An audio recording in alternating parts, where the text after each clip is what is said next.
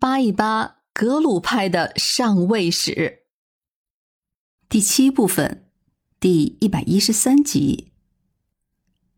婆罗奈死后，他的那位年轻的继任者朱尔穆特纳木扎勒，显然是镇不住西藏政教这么大的场子的。在初期，他还算是谦恭，除了积极扩大自己的势力，提拔自己的亲朋好友之外。他还主动跟以七世达赖为代表的那些三大寺的高层缓和关系。虽然在他的内心里，对他们很可能是极其厌恶的，因为他一直就拒绝七世达赖去吊唁他的父亲。这种做法虽然可以理解，但是年轻人处理事情的手段也太过粗糙。这就让他和达赖一派的矛盾直接大白于天下了。特别是，他又选择了班禅一系作为重点的合作对象，还高调示人。只不过这个时候的六世班禅年龄还很小，影响力也很有限。但是好景不长，也就过了三年左右的时间。大概也是这个朱尔穆特纳木扎勒，他觉得自己的羽翼已经丰满了许多了，于是他的形势就逐渐的乖张了起来。渐渐的，西藏政坛出现了乱象。首先就是朱尔穆特纳木扎勒开始排斥他父亲的老人了，这也难怪，一朝天子一朝臣嘛。年轻人上台总是要提拔点自己的小伙伴的，而那些叔叔伯伯们该让位的总得让位才是。只不过这个孩子也是气盛的高了些，他居然要求朝廷裁撤在西藏的驻军，这让乾隆多少有些不悦。要知道，在雍正十一年二月。也就是清军大败了准噶尔策凌之后，由于准噶尔的威胁暂时减轻了，雍正皇帝应了颇罗奈的奏请和保证，就曾经下令让僧格、麦禄、周英还有马季师这几个人率领着一千五百名官兵撤回了内地。所以当时在西藏也不过只是留下了五百名官兵。可是如今，朱尔穆特纳姆扎勒开口就要求再撤掉这其中的四百名，那这跟全撤也就没啥区别了。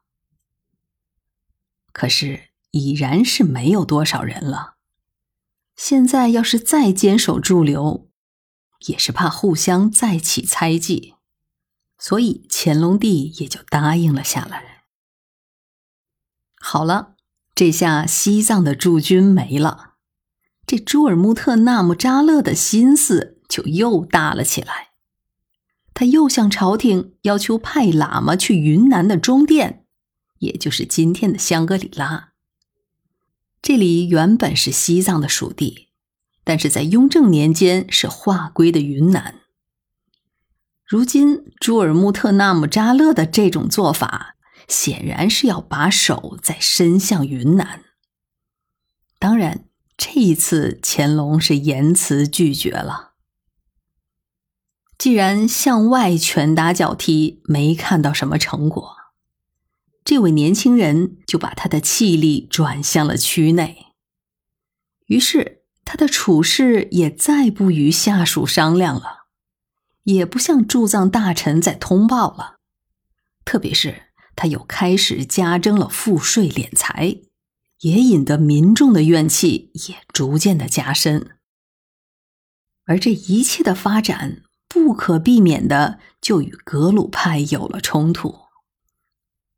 又因为他后来竟插手了格鲁派寺院中堪布级别的大喇嘛的任免，他甚至都逼得时任的甘丹赤巴退位，又换上了他看好的人。如此做法，便使得他跟格鲁派的关系愈发的恶化了。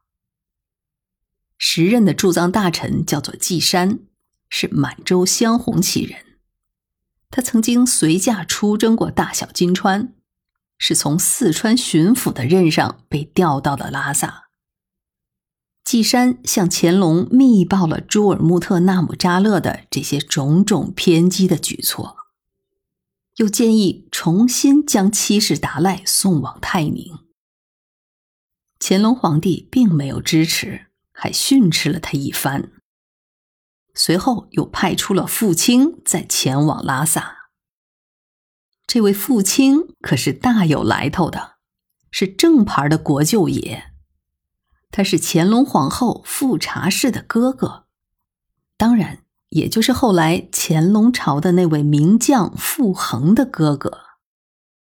说起来。这已经是第二位富察家族出身的驻藏大臣了。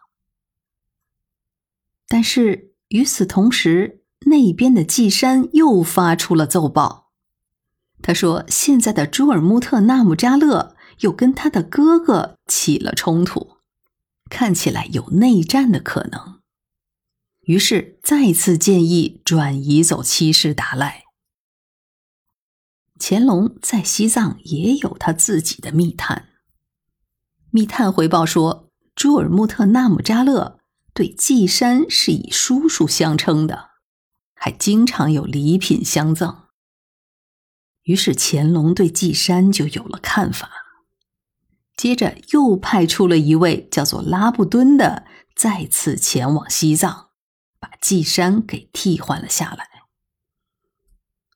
拉布敦此人是个武人，他的祖先从清代宗时代就从军打仗，到了拉布敦这一代，他勇气绝伦，能拉强弓，还曾经远征准噶尔，屡有战功。当时他是工部侍郎。现在我们看，乾隆先后派出如此重量级的官员出任驻藏大臣。也是实属无奈。季山在任的时候，他所递交的奏报，或者说是情报，实际上是和朱尔木特纳木扎勒一方所讲述的内容是比较雷同的。